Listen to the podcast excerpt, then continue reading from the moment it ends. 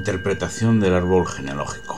Vamos a desarrollar aquí las ideas de Alejandro Jodorowsky extraídas de su libro Metagenealogía. Y también voy a añadir mis ideas propias y experiencias con este interesante tema del árbol genealógico. Creo que ya he tocado este tema en un espacio de Twitter, si no recuerdo mal, pero quiero verlo más detenidamente en un post que me permita descender a, más profundamente en estas ideas, ¿no? Hay que decir que Alejandro Jodorowsky, que yo sepa, no es psicólogo, aunque estudió a nivel universitario todos estos temas desarrollando metodologías propias de gran éxito. Esto lo vamos a mezclar con muchas más cosas, por ejemplo el tarot, aunque yo creo que, no va a ser en este post. Pero dado que es un cúmulo de ideas psicológicas y psicologistas, eh, pues debemos tener un modelo de persona humana con su psique para empezar a trabajar. Luego será verdad o será mentira. Seguramente que en, cualquier caso inexacto, pero por algún sistema debemos de comenzar, ¿no? Es muy importante entender que cuando nos movemos eh, por la vida llevamos a todo nuestro clan con nosotros. Se dice que junto a cualquier persona siempre viajan todos sus ancestros, unas 14 personas como mínimo. Los padres, los abuelos y los bisabuelos. Dos padres, eh, cuatro abuelos y ocho bisabuelos. En algún momento de nuestra vida escuchamos la llamada para realizarnos como personas pero una pared de resistencia se opone a nuestro avance, como una bestia que nos frena. En ese momento necesitamos encontrar a una figura que actúe como maestro o maestra, que nos abra una puerta en esa muralla defensiva que es el árbol genealógico. Al hablar de una persona como objeto de estudio debemos establecer tres niveles. El yo personal o ego, el yo transpersonal, el yo esencial o uno mismo, o Dios interior, ¿no? que también se le llama así. El yo transpersonal se origina al descubrir el inconsciente colectivo y supera el sentido infantil del todo para mí y va hacia el altruismo adulto del nada para mí que no sea para todos. Asimismo hay cuatro energías, la del cuerpo, la libido sexual, el centro emocional y el centro intelectual. Y existe un ego por cada energía, y cada ego puede ser personal y transpersonal. La primera energía somos nosotros, la que es la del cuerpo, la, la líbido son nuestros padres, el centro emocional son los abuelos y el centro intelectual son los bisabuelos, ¿vale? El sufrimiento solo existe a nivel personal y todo lo demás y todo lo personal es sufrimiento, ¿vale? Esto es un aforismo que nos debe servir de guía. La noción de individuo solitario es una visión egoísta. El, individuo solo no puede existir. Si permanece cautivo de esa ilusión, vivirá en un mundo artificial e imaginario. Todo este desarrollo sobre el estudio del árbol genealógico tiene un único propósito y es responder al mandato del frontispicio del oráculo de Delfos, Noscete ipsum, conócete a ti mismo. El indagar en la vida de nuestros antepasados, en sus cuitas, en sus aventuras y desventuras, sus éxitos y fracasos, sus amores y desamores, cómo nacieron, cómo murieron, sus genialidades y meteduras de pata, las consecuencias que todo ello tuvo para finalmente nosotros que viniéramos al mundo, van a conformar la respuesta a la pregunta ¿quién soy yo? a través de otra pregunta que es ¿de dónde vengo? porque construir un árbol genealógico y analizarlo en el fondo, lo que indaga es en nuestro pasado. Nuestro árbol genealógico no es el del futuro, ese tendrá importancia para nuestros descendientes. El verdaderamente importante para nosotros es el que arranca con nuestro nacimiento y se expande hacia el pasado. En concreto hasta llegar al nivel de bisabuelo, que es el que hemos dicho que, que íbamos a tocar aquí. Más adelante propondremos el juego del bichara, que nos ayudará a modo introductorio a resolver la pregunta ¿quién no soy? ¿Quién, perdón, a resolver la pregunta ¿quién soy yo? a través de la pregunta ¿quién no soy yo? Todo esto tiene un porqué, tiene una justificación intelectual que viene en el libro El sendero de la mano izquierda de Fernando Sánchez Dragó. En efecto, como decía Dragó, vivimos en la era del Kali Yuga el Kali Yuga consiste, constituye la peor etapa de la revolución, eh, de la evolución del hombre y se caracteriza por el dominio de la mezquindad, por la ausencia de espiritualidad y por la presencia abrumadora, avasalladora de todos los pecados capitales. Es el periodo de la degradación generalizada que precede a la disolución del universo o como mínimo de la especie humana y a su posterior refundación y regeneración. Cunde en dicha etapa por doquier la idolatría del becerro de oro, y es en ella, efectivamente y solo en ella, un furibundo lobo el hombre para el hombre. Todo se vuelve, se nos vuelve, violencia, rapiña, beligerancia, competitividad, despropósito, sucedáneo, vicio, satiricón y economía.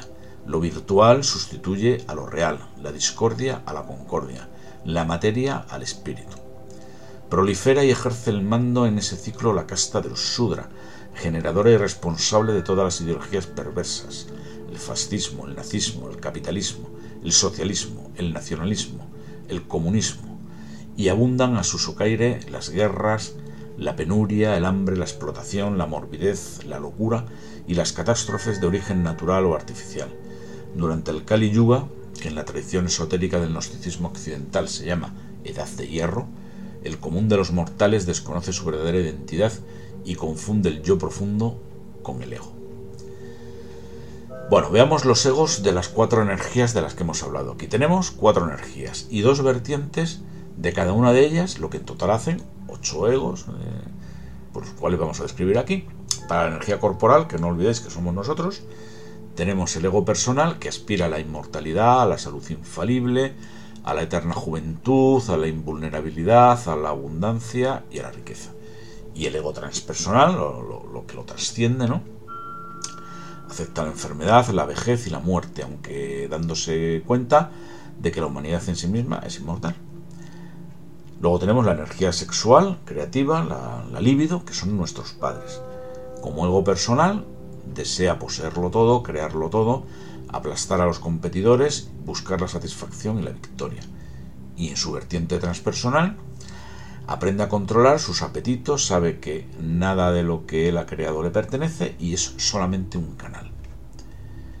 Luego tenemos la energía emocional, que son los abuelos, en su ego personal. Bueno, pues desea amar en exclusiva y ser amado con exclusión de todos los demás, confunde amor con posesión. Y en su vertiente transpersonal, comprende que el amor es universal y aprende a transmitir lo que recibe. Finalmente tenemos la energía intelectual, que son los bisabuelos. En su vertiente personal desea explicarlo todo, controlarlo todo, analizarlo todo y teme a la locura. Y en su vertiente transpersonal aprende a callar y escuchar y renuncia a entenderlo todo. Lo que mejor ejemplifica esto es el llamado juego del bichara. El juego del bichara es una actividad que se puede utilizar como una herramienta de autoexploración y reflexión personal. Aunque no es un juego en el sentido tradicional, se trata más bien de una práctica espiritual o de desarrollo personal. El término bichara proviene del sánscrito y se traduce como indagación o investigación profunda. Este juego se inspira en las antiguas enseñanzas filosóficas y espirituales de la India y se centra en la autorreflexión y la búsqueda de la verdad interior. El juego del bichara es una técnica de autoconocimiento que proviene de la filosofía india ¿no? y consiste en hacerse una pregunta. Y esa pregunta es, ¿quién soy yo? ¿Vale? Hay que hacérsela cuatro veces. Yo, yo esto lo tengo apuntado a boli, a mano, que es como se fijan las cosas en mi cuaderno de campo. ¿vale? Esto, el juego del bichar es algo fundamental en, la exploración y, el conocimiento de uno mismo, ¿no? en el autoconocimiento. Vale, estas cuatro veces que hay que hacer la pregunta de quién soy yo son las siguientes. La primera ha de responderse de forma inmediata, sin pensar, como en un brainstorming, así a la... ¿Qué soy yo? La segunda ha de responderse sin recurrir a ningún dato de lo que refleja tu imagen física cuando te miras en el espejo, porque tú no eres tu aspecto ni las etiquetas físicas o materiales que se te pueden atribuir. En definitiva, no eres lo que pareces. Y además esas etiquetas van cambiando, mientras tú seguirás siendo seguirás teniendo conciencia de ti mismo, por mucho que cambie tu aspecto físico. Ya la cosa empieza a complicarse, ¿verdad? Tercero, ha de responderse sin recurrir a ningún dato de la biografía ni del registro civil. Tú no eres tu biografía. Y cuarto, ha de responderse sin recurrir a creencias, opiniones ni ideologías. Y yo añadiría una quinta. No respondas recurriendo a tus fantasías ni a tu imaginación. Tú no eres tus fantasmagorías. Con esto, cuando respondamos a estas cuatro variantes de la pregunta ¿quién soy yo? averiguaremos lo que no somos, ¿vale? Nos, servirá de gran ayuda. Bien, veamos qué es la conciencia. La conciencia es un, es un concepto evanescente. La conciencia es como un sismógrafo que mide lo que hay alrededor de ella y también toma nota de todo y a la vez recibe datos. Es un microscopio y también a la vez un macroscopio. Está rodeada de círculos personales, concéntricos y excéntricos, porque unos están dentro de nosotros y otros no. El primer círculo eh, aquello de lo que hay, es aquello de lo que hay que huir para entrar en lo transpersonal. Saliendo de lo personal, que es lo fenomenológico, lo que atañe a los cinco sentidos, aunque ahora parece que hay dos sentidos más, ¿no? Eso nos dicen, que es el sentido propio Mm, del propio cuerpo en su aspecto físico-espiritual. Es decir, habría un, sexto sentido, ¿no? que es el, el, sentir nuestro propio cuerpo físicamente, y un séptimo sentido, eh, que sería sentirlo espiritualmente. ¿no? Esto es la las nuevas investigaciones en cuanto psicológicas en cuanto a los sentidos. Fenómeno significa apariencia. En el hinduismo se llama maya y en la filosofía occidental el velo de Isis. El velo de Isis es el que hay que rasgar, ¿vale? Para salir de lo, de lo fenomenológico. El segundo círculo es el nouménico, lo inteligible, lo que entendemos a través de los datos, el conocimiento racional. Es otra trampa, porque es estrictamente personal, aunque sirve de ayuda, eh, es la noosfera, la convergencia de todo lo que ha hecho la humanidad a lo largo de la historia. También se llama ah, la web o, la, ahora la inteligencia artificial. Internet nos tienta y está estupidizando a la humanidad. Si no lo habéis caído ya en ello, ya os lo digo yo. La muerte es el hecho culmen en el que se manifiesta la transpersonalidad.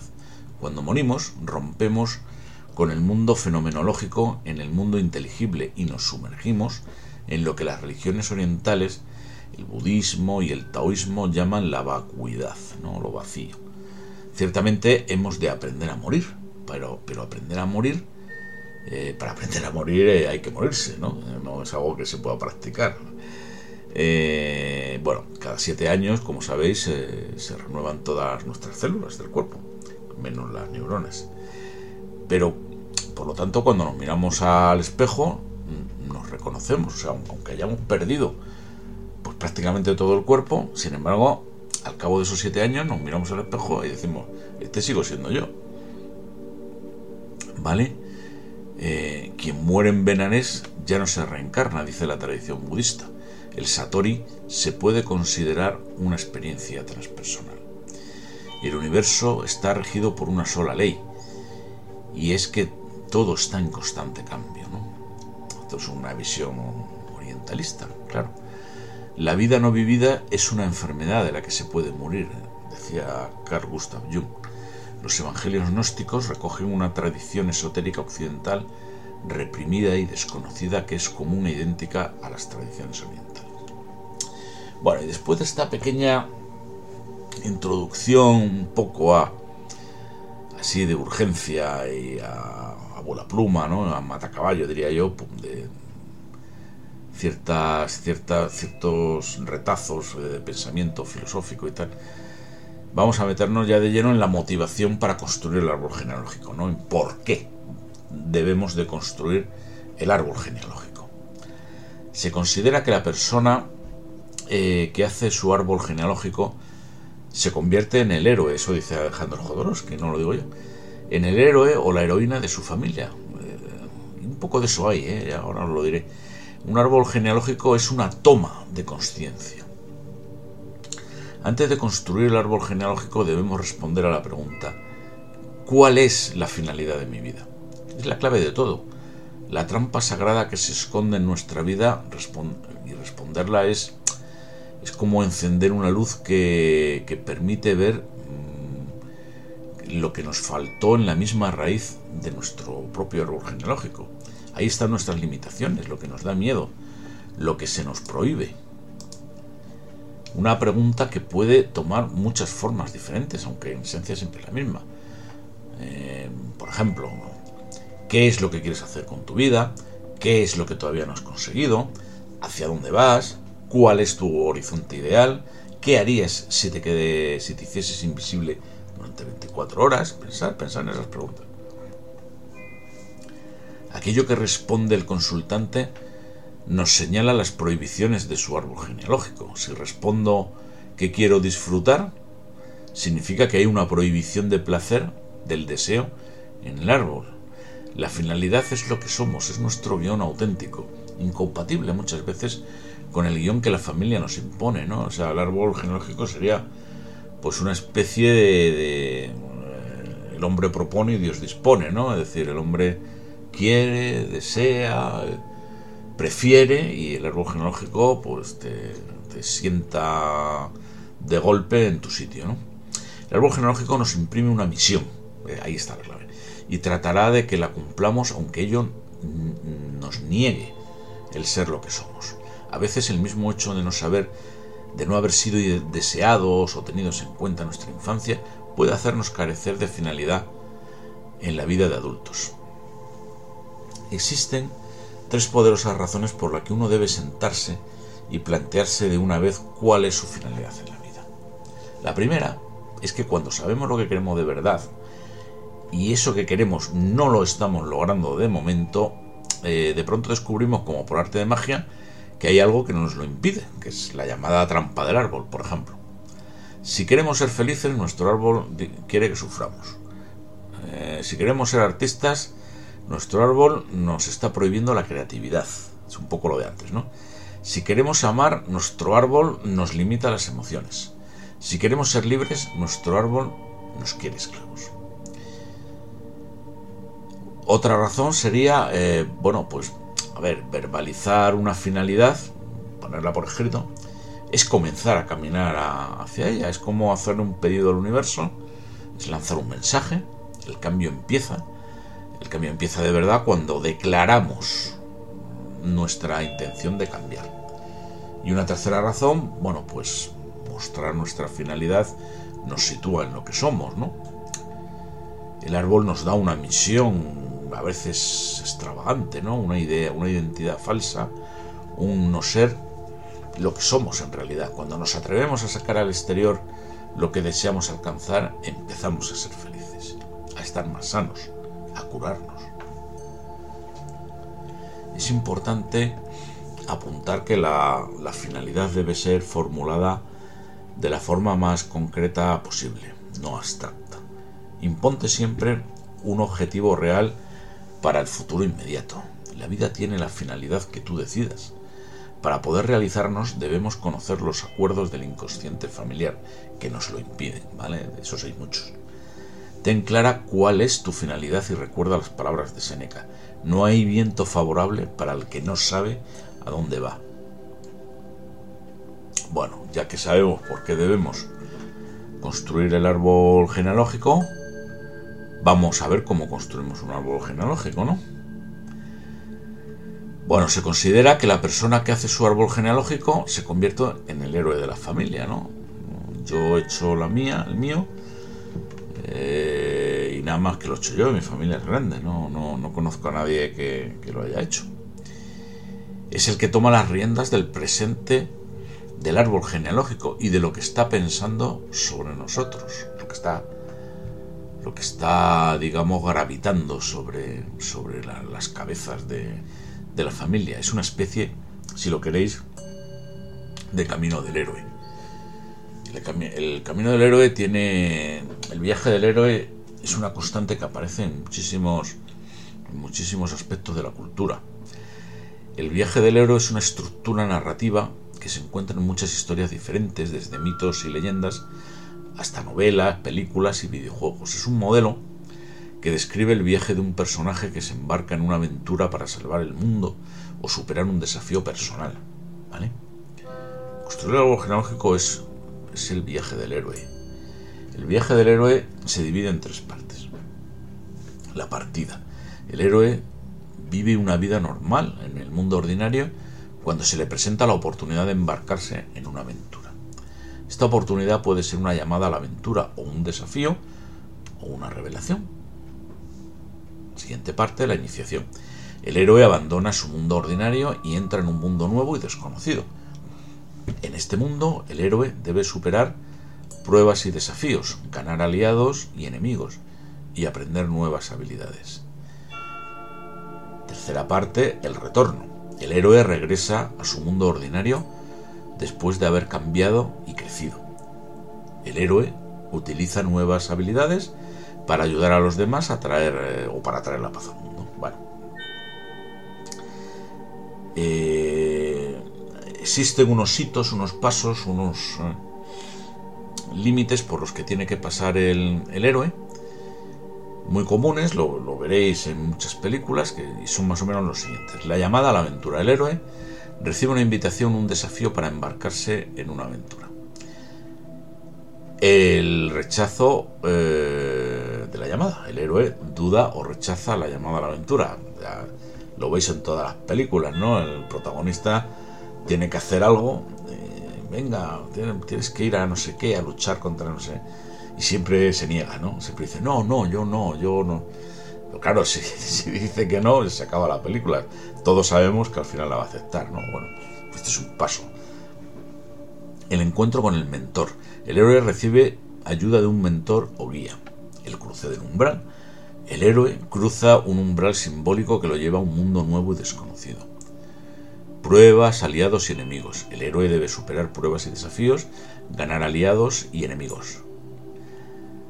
Acercamiento a la caverna más profunda. El héroe se enfrenta a un desafío o prueba final. La gran prueba. El héroe debe superar la gran prueba para alcanzar su objetivo. La recompensa. El héroe recibe una recompensa o un regalo por superar la gran prueba. El camino de regreso. El héroe regresa a su mundo ordinario. Y la resurrección. El héroe es transformado por su experiencia y regresa al mundo ordinario como un nuevo ser. Bien, y ya que sabemos para qué sirve construir un árbol genealógico, ya conocemos las motivaciones necesarias, ya sabemos por qué tenemos que hacerlo, llega el momento de hacerlo en la práctica. Yo lo he hecho hasta el nivel de tatarabuelo, pero con que os quedéis en el de bisabuelo es más que suficiente. Recordad que los ancestros van creciendo como las potencias de dos. Tenemos dos padres, cuatro abuelos, ocho bisabuelos, 16 tatarabuelos y, eso a partir del tatarabuelo empieza a crecer. Eh, mirad, en, mi árbol genealógico tengo recogido solamente a tres o cuatro tatarabuelos, no tengo los 16. Pensar que también sería absurdo, ¿no? Decir que al final 16 personas discriminar cómo están influyendo a través de una, dos, a través de cuatro generaciones, siendo yo la quinta, parece un poco... Pero bueno, yo pues, he pillado información de tres tatarabuelos y ahí los tengo, ¿no? Eh, y con esto me remonto, yo he nacido en 1965 y con esto me, estoy remontando a 1850, más o menos. ¿eh? Digo, para que os hagáis una idea del, esquema de tiempo si nos remontamos a los tatarabuelos y partiendo de una persona de mi edad que ya soy viejo, ¿no? Con llegar a los ocho bisabuelos hay más que suficiente. Alejandro Jodorowsky recomienda crear el árbol genealógico simplemente dibujándolo en una o varias hojas de papel. A mí me parece que algún tipo de dibujo hay que tener, ¿vale? Yo lo tengo. Y dado que solo llegamos al nivel de bisabuelo, podemos hacer una cosa chula bien en papel o con ayuda de un Excel o un PowerPoint. Pero al fin y al cabo, un árbol genealógico no es más que una base de datos. Tiene estructura de base de datos. Los registros son las personas, los familiares que componen el árbol. Y los campos son los datos que podemos recoger sobre cada persona en el árbol genealógico. ¿Y qué datos ponemos? ¿Cuántos campos ponemos a esa base de datos? Pues la respuesta es muy simple. Todos los que podamos y todos a los que tengamos acceso, que no es cosa fácil. Hay datos que son obligados, o sea, hay que ponerlos sí o sí. Fechas y lugares de nacimiento, fechas y lugares de muerte, circunstancias de la muerte, profesión, lugar de residencia. Eso es impepinable. O sea, yo no, yo no puedo pretender conocer cómo va a influir una persona en mi vida si no sé ni cuándo ha nacido, ni cuándo se ha muerto, ni, ni, ni, qué ha sido. Si ha sido zapatero, médico o astronauta. Y luego hay que tener, eh, son muchos datos, ¿vale? Que no están estructurados. Comentarios, pensamientos, etcétera. Ya los iremos viendo en la recogida de datos. Pero habrá que habilitar uno o más campos de texto libre, uno o más o, o, 50, ¿vale? Ya lo, ya lo veremos. Donde ir contando todas las vicisitudes de la vida de cada familiar y, y responder a una serie de preguntas, etcétera. Hay que tener en cuenta que el árbol es nuestro, ¿vale? Existe un árbol por persona. Cuando nosotros hacemos nuestro árbol, es, es nuestro árbol. Lógicamente, el de, por ejemplo, el de mis hermanos, pues va a ser igual que el mío. Pero la única diferencia será que yo haré el papel de hermano eh, en, el, del suyo, ¿no? En el de, mis hermanos. Pero ahí se para la construcción del árbol. O sea, mi pareja, mis hijos, sobrinos o nietos, yo los he hecho figurar en mi árbol para darle continuidad, pero, pero lo, que, lo que me importa a mí son mis padres, mis abuelos, mis bisabuelos, ¿vale? Los tíos, unos tíos carnales, algunos primos, puede ser, y punto. ¿eh? Mi hija eh, o mi hijo pues tendrá el suyo, en el cual yo haré el papel de padre, mi padre serán los abuelos, etcétera. Bueno, pero es su árbol genealógico, ¿vale? Y las, las preguntas que habrá que responder serán completamente distintas.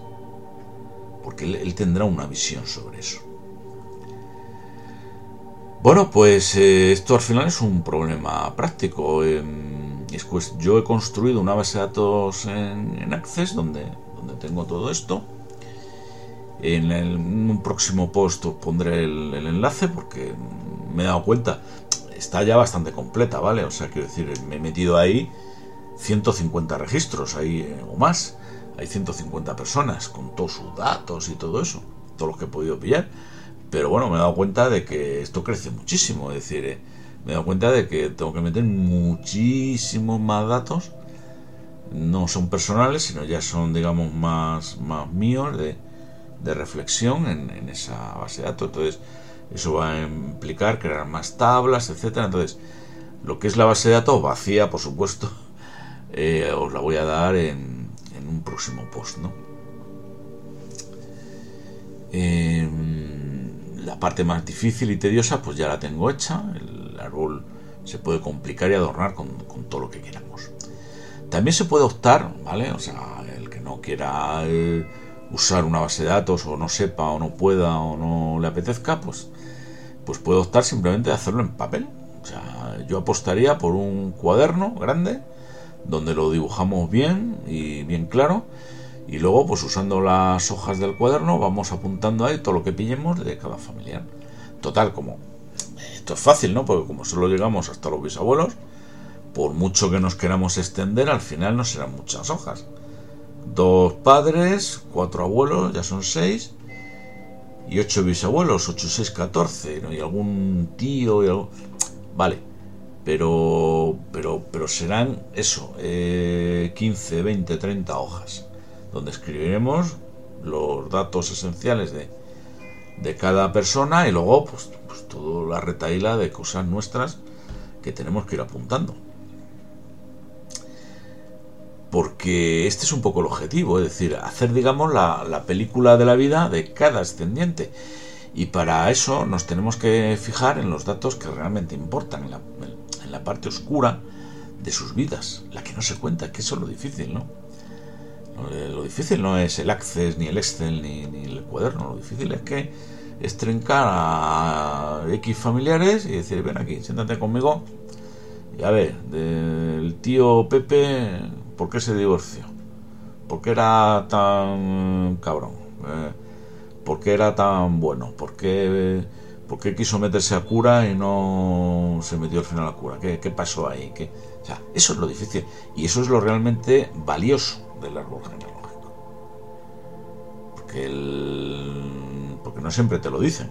¿Vale? Son secretos familiares. Pero bueno, también sabemos que en cada familia siempre hay uno o dos o tres que son más habladores y proclives a contar las cosas mm, que nadie dice. La cuestión está en que pues, te tienes que patear a, todos esos. Bueno, ¿y qué datos debemos recoger para construir nuestro árbol genealógico? Bien, pues ya vamos a hacer una enumeración de los datos que debemos recoger para, para las personas que componen nuestro árbol genealógico. Hay cuatro baterías de datos, ¿vale? Una por cada energía de las que hemos estudiado más arriba. Lógicamente, no todas las preguntas van a tener respuesta, pero recogen todas las posibles circunstancias vitales de una persona. Se pueden estructurar en campos en nuestra base de datos o simplemente en hojas de, nuestro cuaderno, ¿vale? Vamos con la primera energía corporal, que es eh, que se refiere al yo se refiere al mi nacimiento y a mis hermanos. Y entonces esa energía corporal eh, tiene una serie de preguntas a las que hay que responder. Entonces, yo eso lo tengo que meter en una base de datos y luego empezar a teclear, así tracatá, tracatá, a ver todo lo que, lo que yo me puedo explayar en cada pregunta. Empiezo. La primera, ¿Cuál es mi finalidad en la vida? O sea, este bloque de las 15 primeras es la más importante. ¿Cuál es mi finalidad en la vida? Pues hay miles de posibles respuestas, desde conseguir un buen trabajo hasta conocer el funcionamiento del universo. Es una pregunta fundamental que debemos responder con valentía, entendiendo por finalidad el objetivo que nos marcamos en estos momentos que puede cambiar con el transcurso del tiempo. No olvidemos eso. Segunda, ¿fui un hijo deseado? Pregunta difícil, pretendemos no saberlo, incluso mirar en otra dirección. Resulta doloroso no ser esperado ni deseado. Tal vez nuestra madre intentó abortarnos, o incluso puede que seamos el fruto de una violación. Sea como sea, debemos conocer esta respuesta, ¿vale? 3. ¿Me querían del sexo que soy? Si soy el segundo hermano y antes había un chico, con toda probabilidad mis padres deseaban una niña. O bien hay cuatro hermanas y de repente viene el niño, que sin duda será el deseado. Los padres mienten de forma inconsciente respecto a esta pregunta, dicen alguna obviedad, como hombre, lo importante es que venga bien, pero sus actos posteriores los delatan cuando empiezan a regalar balones de fútbol a esa tercera hija, ¿vale? Cuarta, ¿por quién o por qué eligieron mi nombre? Me llamo Antonio, como mi padre y mi abuelo o por el contrario soy chica y me pusieron el nombre de una antigua novia de mi padre. Estos detalles son muy importantes ¿eh? Y hay que tomar nota de todo ello. Lo ideal es tener un nombre que nunca haya sido usado en nuestro árbol genealógico, algo que nos concederá mayores, mayores márgenes de libertad. Yo tengo un ejemplo en, mi árbol genealógico donde hay, hay cuatro personas que se llaman, se llaman igual ¿eh? Se llaman igual. El, abuelo, el hijo, el nieto y el bisnieto. Se llaman igual. Los cuatro se pusieron el mismo nombre. Y además como llevan el mismo apellido, pues es pues el mismo apellido. El segundo apellido lógicamente es distinto. Em, eso ha afectado. o sea, esa, eh, a medida que desciendes en las generaciones, han ido perdiendo, ¿vale? eso, eso ha sido un, un hándicap. No voy a, entrar en más detalles para que no me reconozcan, pero ya os digo yo que, influye. Eh, la fecha y la hora, quinta pregunta, la fecha y la hora de mi nacimiento, ¿cuál es? ¿Se asemeja a otra fecha importante para mi familia? Esas casualidades o sincronicidades, he nacido el mismo día que mi abuelo materno, o llegué al mundo el día del aniversario de la muerte de una de mis abuelas, etc. Ojo con las fechas. Hay meses malditos en las familias, hay días malditos en las familias. Tomar nota de todas las fechas de nacimiento y de cuando haya ocurrido las muertes, acontecimientos importantes, ¿vale? Sexta pregunta. ¿Cómo fue el embarazo y parto donde yo nací? Sencillo, rodeado de todo tipo de complicaciones. Nací a los siete meses. Por ejemplo, antes de estar completamente formado o a los diez con la sensación de que me retuvieron en contra de mi voluntad. Nací por cesárea, mi madre murió en el parto. Séptima pregunta. ¿Me dieron de mamar cuánto tiempo? Cualquier situación que se dé por defecto o por exceso es un abuso, ¿vale? No tuve experiencia de tomar la leche materna o la tomé hasta los 5 años. Bueno, pues anotar todo eso. Octava pregunta. ¿Ocurrieron acontecimientos importantes en mi infancia? ¿Cómo es y ha sido mi salud? Somos como esponjas que absorbemos las emociones de ese periodo de nuestra vida. ¿Se separaron nuestros padres cuando éramos unos niños? ¿Cambiaron de país? les afectó una guerra, un accidente los dejó marcados, nuestra salud es de hierro o, tal vez durante los primeros cuatro años de mi vida sufrí de una afección. ¿Me rompí tres veces el mismo brazo? Novena pregunta. ¿De qué personas recibí cuidados, afecto y educación de mi infancia? ¿Qué mascotas hubo en casa? Es posible que nuestros padres estuvieron estuvieran muy poco tiempo y el que nos atendiera, esto es muy frecuente hoy día, ¿no? Pues nuestra abuela o, nuestra hermana mayor, etcétera. Eh, las mascotas hay que tenerlas en cuenta, pájaros, gatos, perros, etcétera. Yo tenía un compañero en el donde trabajaba que eh, vivía, vamos, venía de un pueblo, entonces cuando hablaba de su pueblo y de su familia, nunca hablaba ni de su padre ni de su madre, vivían allí en el pueblo. Siempre hablaba de su tío.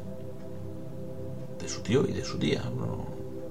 Siempre cuando pasaba alguna, cuando le pasaba alguna cosa al tío, que era ya mayor, enseguida llamaba, enseguida iba allí, siempre era el tío. Jamás, en todo el tiempo que coincidí con él, y fueron unos años, jamás eh, habló de, ni de su padre ni de su madre. Jamás. todas estas cosas son importantes. Décima pregunta. ¿Qué lugar ocupo entre mis hermanos? Soy el octavo, el hijo único y tengo el espacio de atención de mis padres, etc. Pregunta número 11. ¿Qué diferencia de edad existe entre mi hermano que me antecede y yo? O entre el que me sucede y yo. Hermanos muy seguidos son tratados como una unidad. El territorio se reparte entre ambos. Si uno es el simpático, el otro es el serio, pero este será listo y el otro torpe, por ejemplo.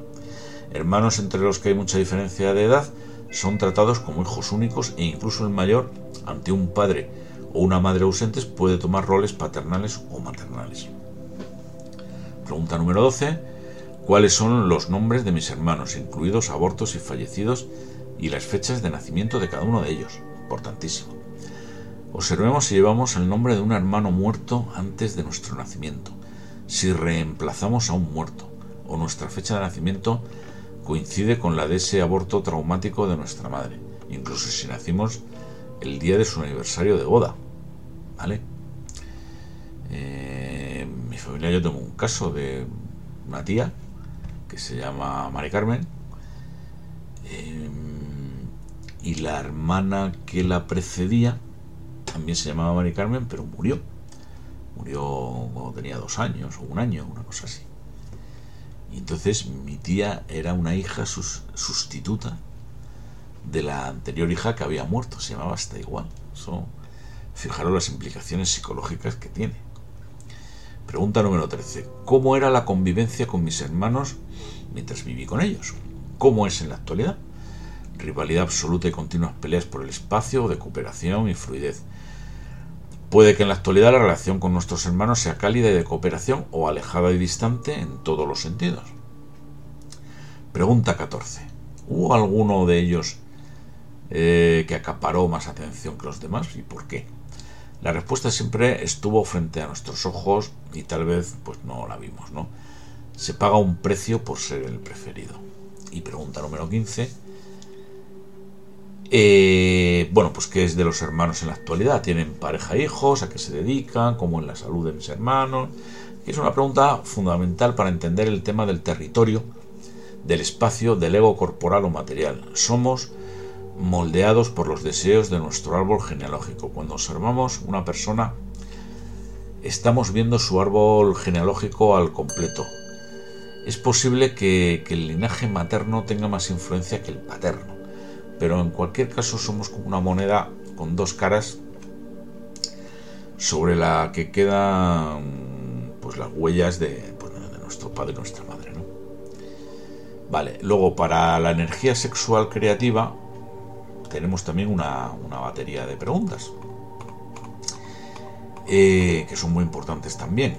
Eh, y esta energía sexual creativa se refiere a los padres. ¿vale? La anterior se refería a, nuestro yo y el de los hermanos. La primera pregunta sería, ¿cuál es el nombre de mi madre? ¿Por qué o por quién se llama así? ¿Cuál es el nombre de mi padre? ¿Y por qué se llama así? La genealogía es una cadena de repeticiones, ¿vale? Debemos averiguar las influencias de nuestros abuelos sobre sus hijos, que son nuestros padres. Ya sabemos que con los nombres se deslizan contratos inconscientes, muchas veces heredados de nuestros ancestros. Repetir nombres es una sutil forma de repetir destinos, ¿vale? Esto es muy importante, por eso lo que os contaba antes de los nombres. Otra pregunta, ¿cuál es la fecha de nacimiento de mi madre? ¿Recuerda esa fecha a otra fecha importante en mi familia? ¿Cuántas veces se observa en una familia que tras la muerte de una abuela nace una niña, hija de una de sus nietas, que consideran idéntica a la abuela desaparecida? Parece un engranaje, yo eso lo he visto en mi familia, ¿vale? Parece un engranaje de una máquina que sustituye piezas desgastadas por otras nuevas a las que somete a una función similar. Nuestro trabajo consiste en identificar y desactivar esas monstruosidades, aunque para ello primero debemos conocerlas y debemos analizarlas, ¿no? Pregunta número 3. ¿Cómo se llaman los hermanos de mi madre, incluidos los abortados y fallecidos? ¿Cuándo nacieron? ¿A qué se dedican o han dedicado? ¿Tienen o tenían pareja e hijos? Atención a este dato, si nuestro nombre coincide con el hermano mayor de nuestro padre, pueden echarnos encima un tío en forma de proyección. La proyección de la posición de nuestra madre en su hermandad, la mayor eh, irresponsable o la pequeña a la que no dejaron crecer. Tema importante. Cuarta pregunta, ¿qué sé de la relación de mi madre con sus hermanos? Rivalidad, celos, etcétera Recordemos que nuestros padres nos marcan sexualmente. ¿Vale? Puede que encontremos cosas tan curiosas como dos hermanas casadas con dos hermanos de otra familia, lo que significa que hay un nudo homosexual, un nudo que ya explicaremos. Algunos de mis tíos maternos han enfermado, han sufrido accidentes graves o han fallecido. Pues hay que describir lo que ha sucedido, lógicamente, los detalles es una parte importante de nuestra historia familiar que debemos conocer perfectamente. Todo accidente grave debemos interpretarlo como un intento de suicidio. Yo he conocido accidentes, bueno, en particular uno, ¿no? En mi familia que ahora que ahora que decimos esto del suicidio, es que parecía un suicidio. Es que parecía un suicidio. Eh, no voy a contar la circunstancia del accidente, pero como si lo estuviera buscando. La forma de morir nos ofrece pistas valiosas sobre lo que está sucediendo en la trastienda de nuestro árbol genealógico. Otra pregunta. ¿Cuál es la fecha de nacimiento de mi padre? ¿Recuerda esa fecha otra importante en la familia? El árbol genealógico es como un puzzle, cada fecha de nacimiento es como una pieza. Conocer todas las piezas es disponer de una información muy valiosa para identificar patrones de repetición, ¿Cómo se llaman los hermanos de mi padre, incluidos abortados y fallecidos? ¿Cuándo nacieron? ¿A qué se dedican o han dedicado? ¿Tienen o tenían pareja e hijos? Tal vez eh, nuestros padres formaban parte de una familia muy numerosa, pero después nadie tuvo hijos o muy pocos. El árbol se estancó. Es posible que se trate de un árbol que no quiere reproducirse. ¿Vale? Investigar sobre el tipo de trabajo que realizan. El trabajo de funcionario pues conecta con un padre Estado que continúa suministrando dinero incestuoso y que en parte limita el crecimiento. ¿Se permitieron superar a sus padres?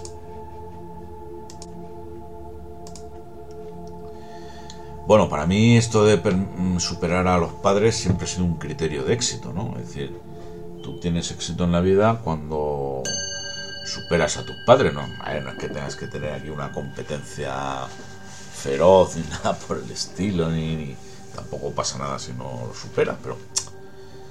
Pero hombre, eh, todo avanza, todo progresa y se supone que, que si tu situación es mejor que la de tus padres, pues, pues has ganado de alguna manera la, batalla de la vida, ¿no? De, alguna forma. No, eh, en algún sentido, no, no de forma total, lógicamente. ¿Qué sé de la relación de mi padre con sus hermanos? Descubrir con quienes mantiene buenas relaciones, a quienes ignoran, incluso la, rivalidad con algún hermano. ¿Alguno de mis tíos paternos ha enfermado, ha sufrido accidentes graves o ha fallecido? Eh, describe lo sucedido, etcétera, ponlo en la base de datos. Hay que descubrir a qué edades ocurrieron esas muertes y cómo pudo afectar esa situación a nuestros padres. Observar algún tipo de enfermedad familiar que se repite si es que la hay. ¿Qué sé de la unión de mis padres? ¿Cómo se conocieron? ¿Qué sintieron el uno por el otro? ¿Cómo se atrayeron? ¿Cuántos años estuvieron de novios, cómo fue ese tiempo previo a que eh, me concibieran, si se casaron, en qué fecha, cómo era la relación entre ambos durante el embarazo y crianza. Se conocieron de niños y se emparejaron, fue un encuentro tardío. Los noviazgos extraordinariamente largos son contratos de sufrimiento y de represión sexual. O tal vez se casaron a causa de un embarazo no deseado y nosotros sentimos, eh, nos sentimos que somos responsables de esa unión. ¿Qué forma de pensar tienen o tenían mis padres? ¿Cuáles eran sus creencias? ¿Me dejaban libertad para pensar y decidir por mí mismo?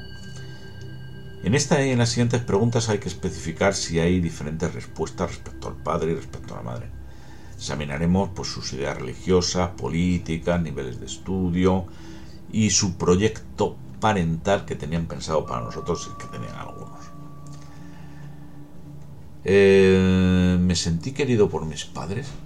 Cariño, abrazos, besos, caricias, acompañamiento, comunicación de afectos. ¿Me apoyaron para que yo me relacionara con los demás? ¿Me dieron permiso para salir con chicas o chicos para elegir mis amistades y mis parejas?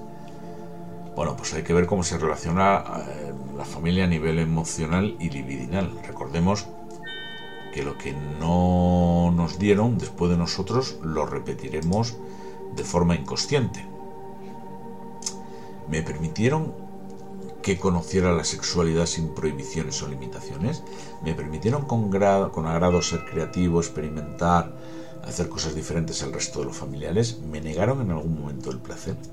Es un punto muy importante que, que nos permitirá evaluar las satisfacciones y las frustraciones de nuestro árbol genealógico, además de imponerlas.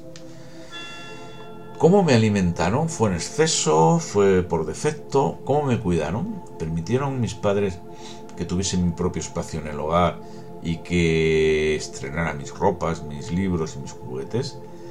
Recordemos que a través de la alimentación obtenemos el cuerpo, ¿vale? Un templo que debemos cuidar. Eh, Alejandro Jodorowsky decía que personas angustiadas esperan salir de esa situación recibiendo un buen consejo psicológico o una cita de Freud o de Jung. Sin embargo, la base es el cuerpo. Debemos ver lo que nos daban de comer en la infancia y lo que comemos en este momento y por qué. Si, continuamos enganchados con alimentos de nuestra infancia. Si lo hacemos es porque sentimos un apego emocional por esos primeros alimentos y con ello nos encadenábamos a la angustia. Preguntarnos, cómo comemos y el qué. Ser conscientes de este aspecto material de nuestra vida también es un problema heredar la ropa, los libros, los juguetes de un hermano mayor. Es algo que entre otras cosas puede deformar nuestro cuerpo. Si le preguntáramos a tus padres cuáles son o eran las finalidades de sus vidas, ¿qué crees tú que responderían? Hay que ser honesto, ¿no? Y, y contestar esta pregunta con honestidad. Con ello, pues estamos averiguando la trampa a la que se vieron sometidos, que en parte pues puede deslizarse hacia nosotros, sus hijos. Tenemos niveles y límites en cada uno de nuestros cuatro egos y debemos avanzar milímetro a milímetro eh, nuestra claridad mental buscando mejorarnos a nosotros mismos, aceptar nuestros límites e imperfecciones. Bueno, luego tenemos otras 15 preguntas para eh, la vertiente, la energía emocional que se refiere a los abuelos. Y tenemos otras, otras 15 preguntas que sería la energía intelectual que se refiere a los bisabuelos. El estrato de los bisabuelos, eh, que es el último que vemos, es casi siempre el más desconocido. Mm, sin embargo, es fundamental llegar a él por su relación directa con nuestras creencias, nuestras ideas locas, nuestras limitaciones intelectuales.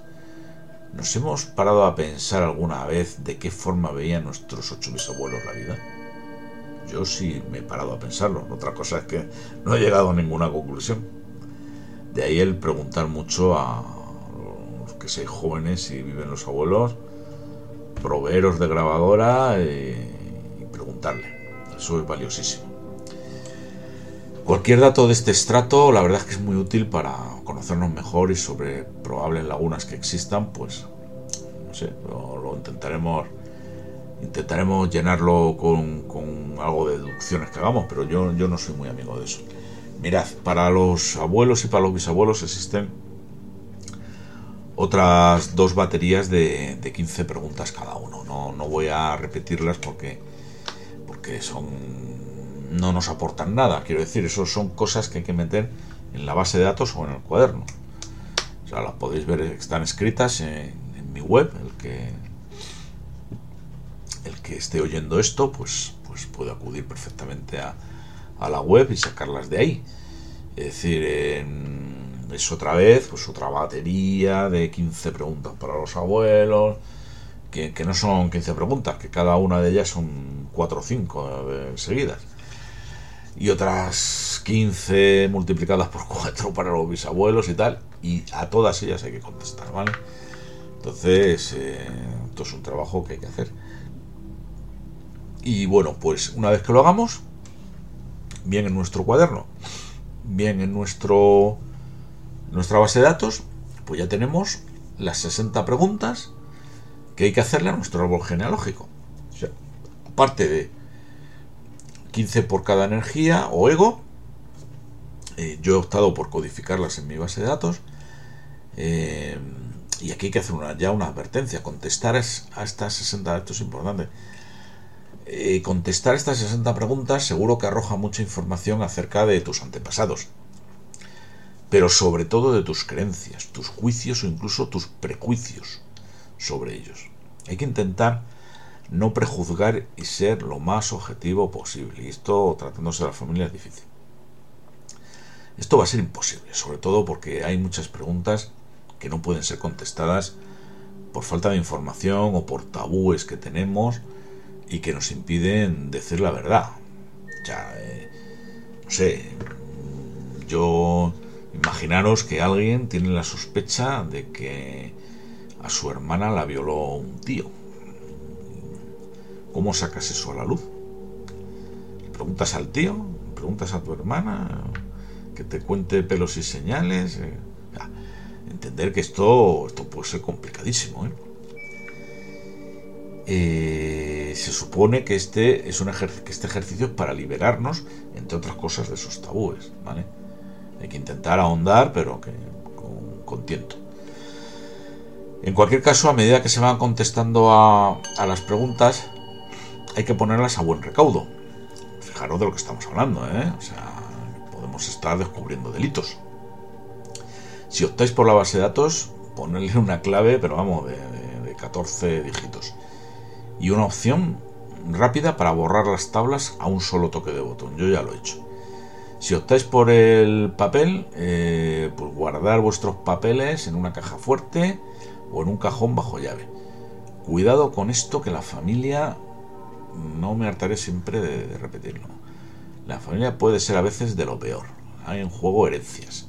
Y los testamentos se pueden cambiar sobre la marcha. Por no hablar de los conflictos que se pueden generar y que son muy desagradables. Máxima prudencia, máximo top secret cuando empecemos a confesarnos con nosotros mismos y ponerlo por escrito. O sea, todo esto, vuelvo a decir, a buen recaudo. Clave, caja fuerte, bajo llave, ¿vale? Bueno. Hemos contestado a las 60 preguntas, tenemos nuestros datos, hemos hecho todo y ahora tenemos que interpretar el árbol genealógico. A ver, la interpretación es extensísima, es decir, se supone que, bueno, pues hemos seguido todos los pasos y consideraciones enunciados más arriba y ahora, árbol genealógico razonablemente construido en nuestro poder, tenemos que empezar a extraer conclusiones de él.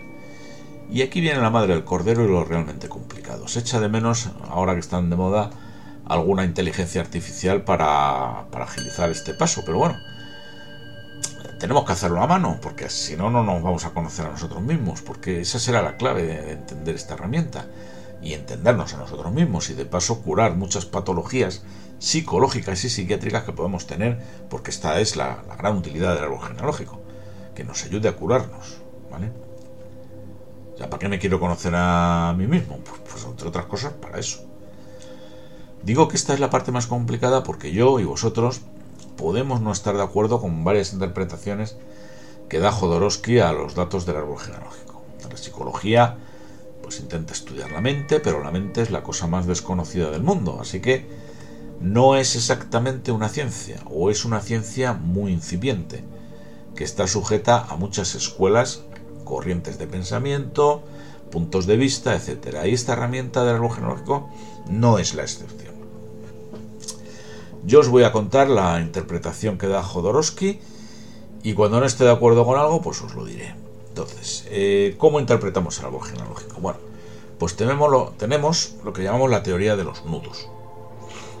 Si nos hacemos conscientes de nuestros traumas genealógicos, los desactivamos. ¿Vale? Punto número uno.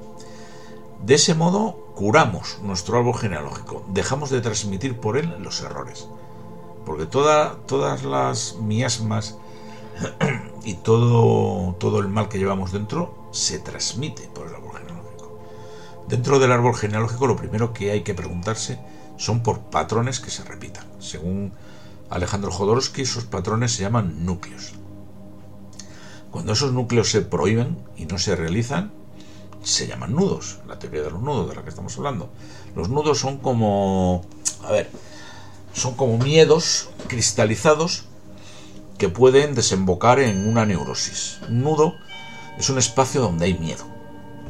El primer nudo es el nudo incestuoso. Hay un segundo nudo que es el narcisista, un tercer nudo que es el homosexual, un cuarto que es el sadomasoquista y un quinto que es el de la neurosis social.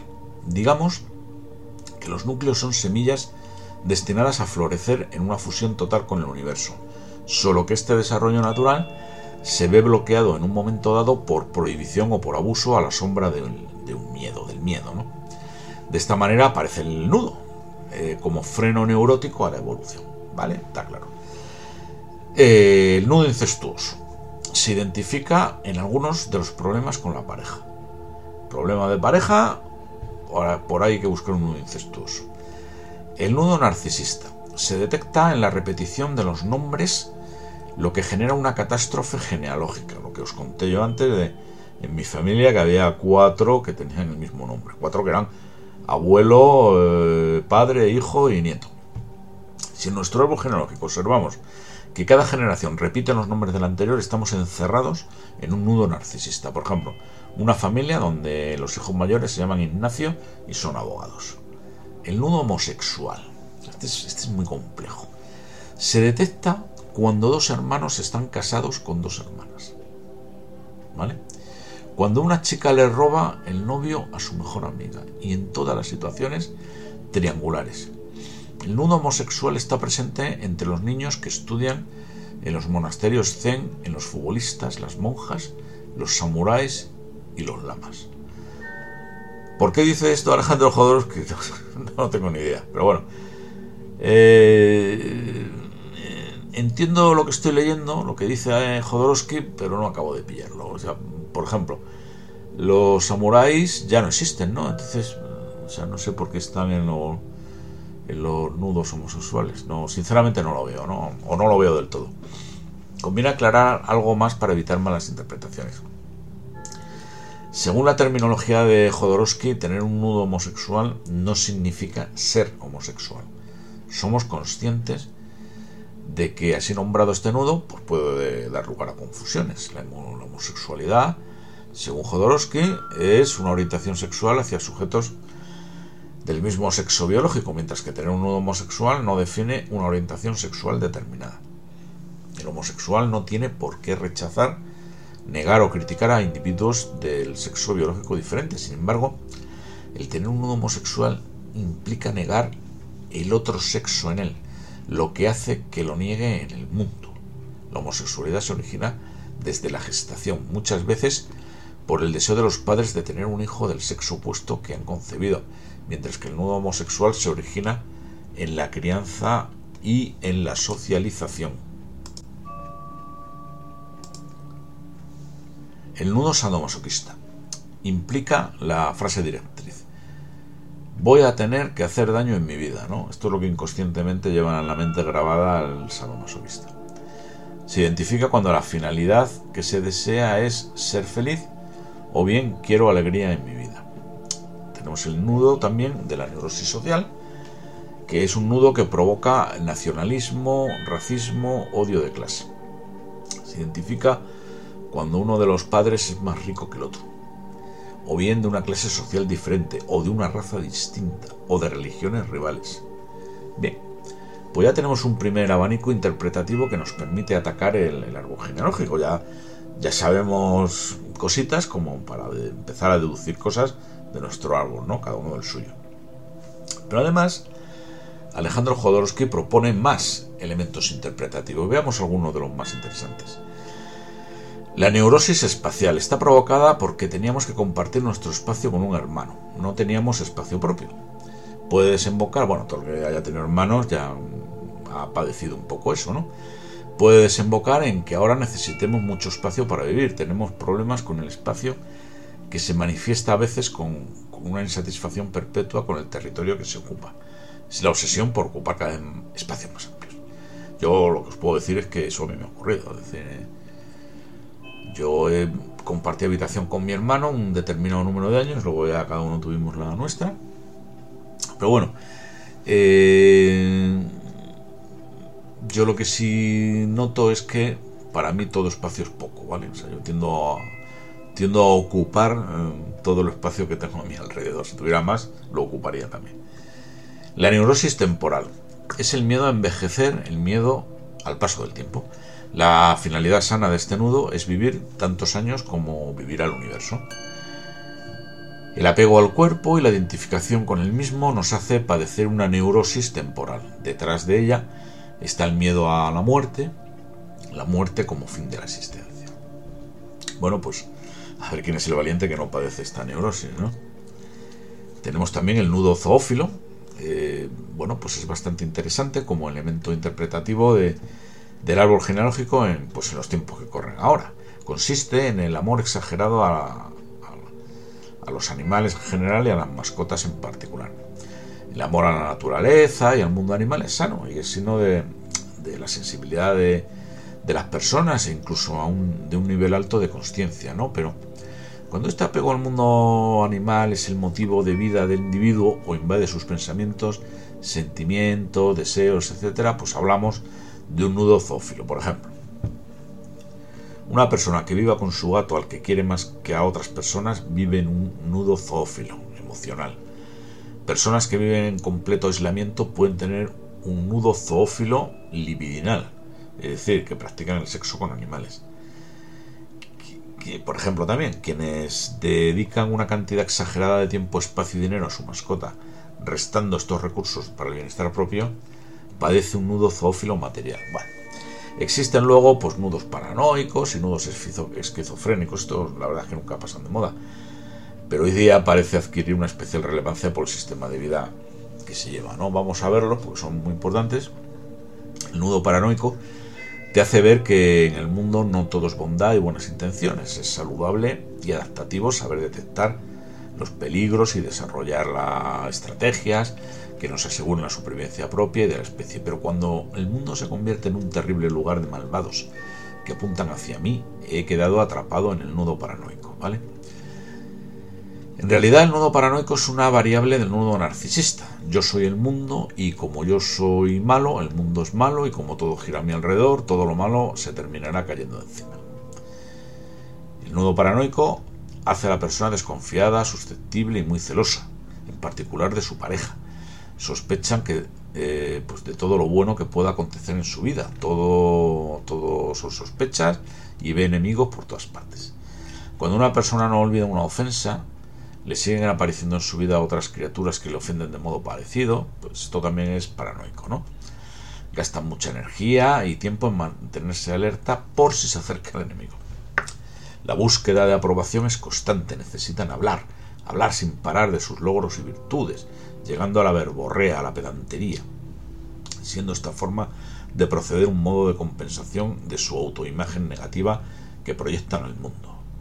El nudo esquizofrénico es importante también la finalidad sana de este nudo consiste en traspasar los límites de la realidad que percibimos con los sentidos, expandir la fantasía hasta más allá de las coordenadas vividas y conectarnos con la infinitud de planos paralelos que consisten que coexisten en un, mismo instante temporal y espacial.